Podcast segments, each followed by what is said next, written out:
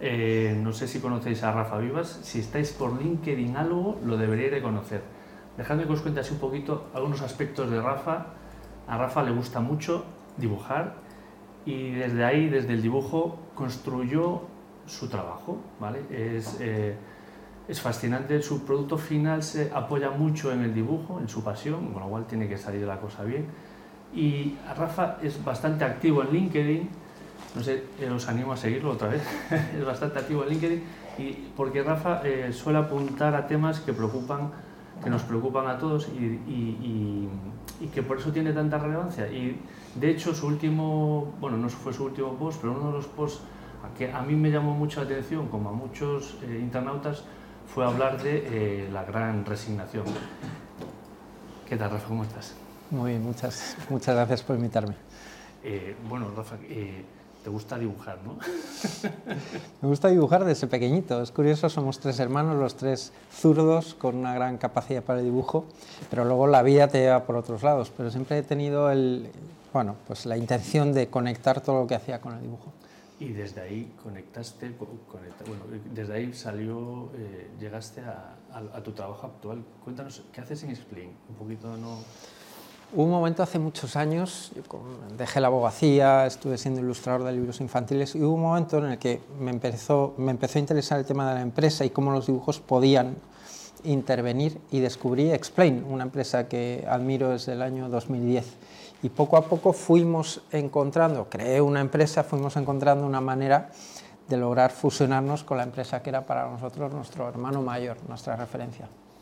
Y, y, y es maravilloso, ¿no? Ser capaz de, de, construir un sueño, ¿no? Porque el dibujo y al final sale y, y, vives del dibujo de una manera mucho más corporativa, ¿no? Viernes...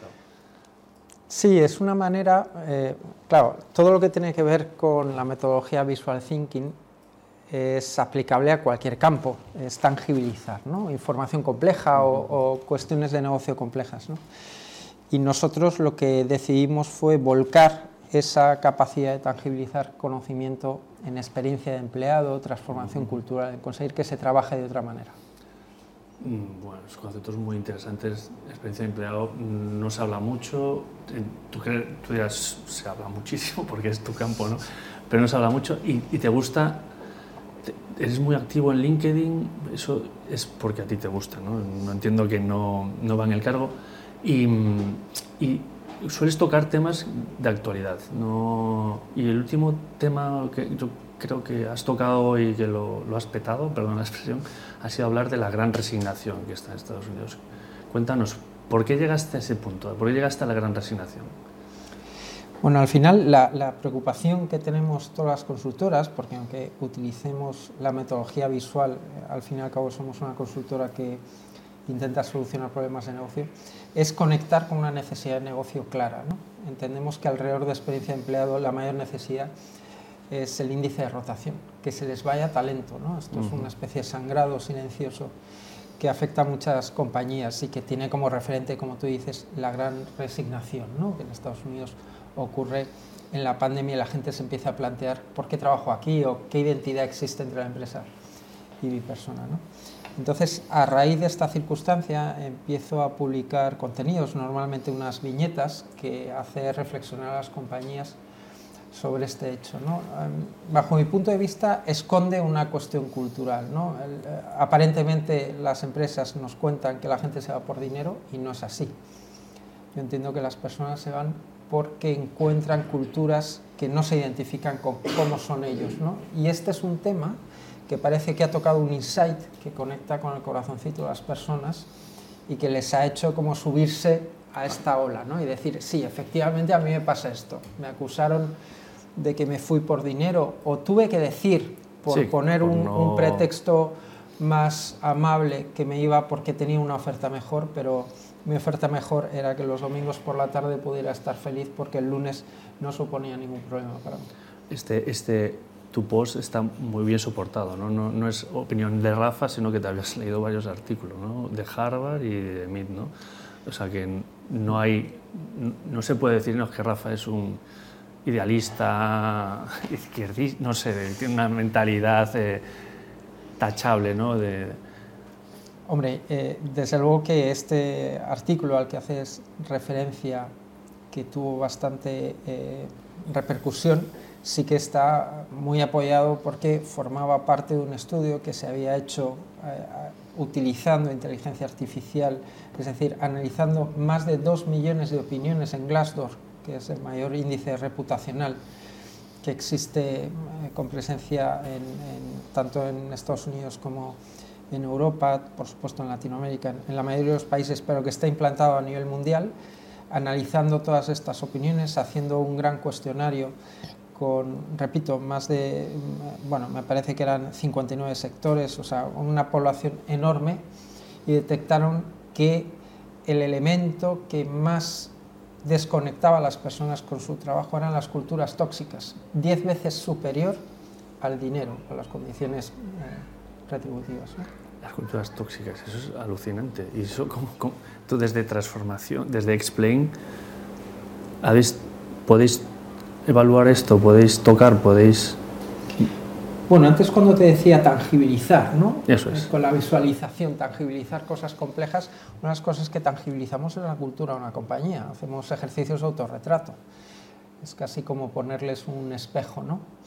Y esto no lo hacemos pues, porque nosotros hagamos una conjetura y digamos, bueno, ellos se parecen a esto, sino porque utilizamos bueno, pues metodologías clásicas de research, tanto cuantitativo como cualitativo, para entender cuál es el sentir de toda una población, ¿no? en este caso de una organización.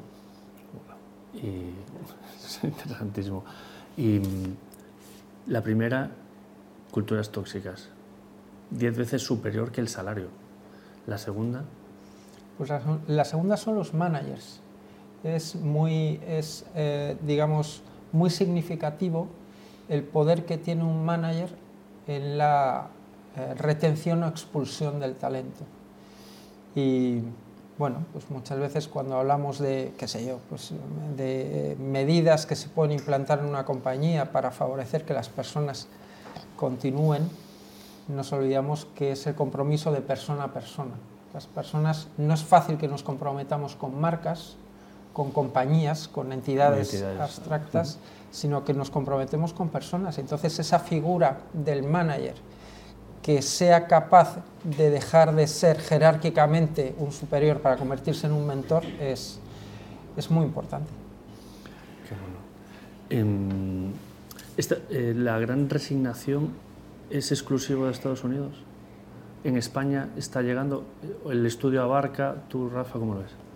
Es fundamentalmente Estados Unidos. En España no ha sucedido de una manera tan importante. Eh, está favorecido porque en Estados Unidos tiene un mercado laboral mucho más dinámico. Y en España, digamos, se ve entorpecido porque hay una escasez de empleo. Sin embargo, en España hay índices ya muy parecidos en términos porcentuales en aquellas profesiones en donde existe ese dinamismo de mercado de trabajo. Por ejemplo, en titulaciones de, profesiones tecnológicas, todo lo relacionado con tecnología, las empresas que están en ese campo saben lo difícil, lo difícil que es retener a sus equipos. Y quizás en otros sectores, por lo que dices, que por la rigidez o la escasez de empleo no se está produciendo. Qué bueno. Qué bueno.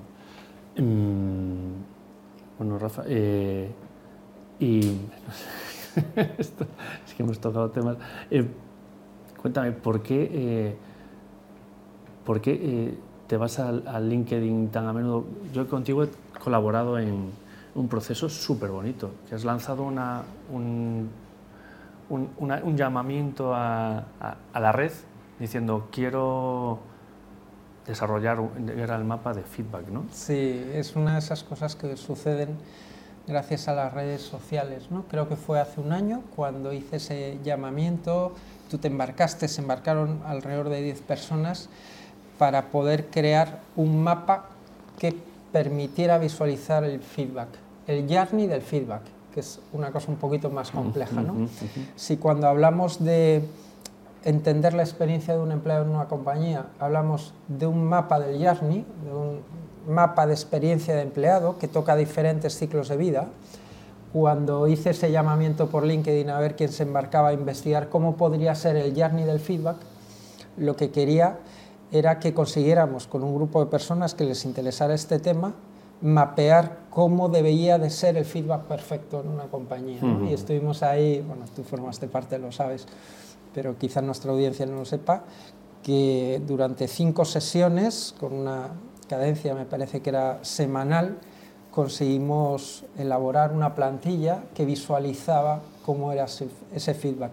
Pero bueno, como siempre sucede, fue eh, casi más bonita la trama que que el desenlace. ¿no? Bueno, porque es muy exigente, pero eh, a nivel, la experiencia a mí me, me, trajo muchos aprendizajes, ¿no? De cómo, cómo se puede, cómo hay talento disponible y, gratuito, ¿no? Porque al final no, no, había ningún tipo de retribución y está ahí solo una buena llamada, un, un liderazgo como el tuyo que es capaz de acompañar y de, eh, y, y, salía un producto.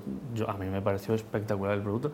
Y luego las iteraciones del post también fueron, no sé si tú estás acostumbrado a ese, bueno, pero no sé, llegamos a 500 likes, a, 600. Sí, fue, muy, muy viral precisamente porque había muchas personas implicadas con, con pasión alrededor que bueno, pues quisieron compartirlo. ¿no? A mí me parece, antes preguntabas eh, por qué estás en LinkedIn o, o, lo dejabas un poco en el aire.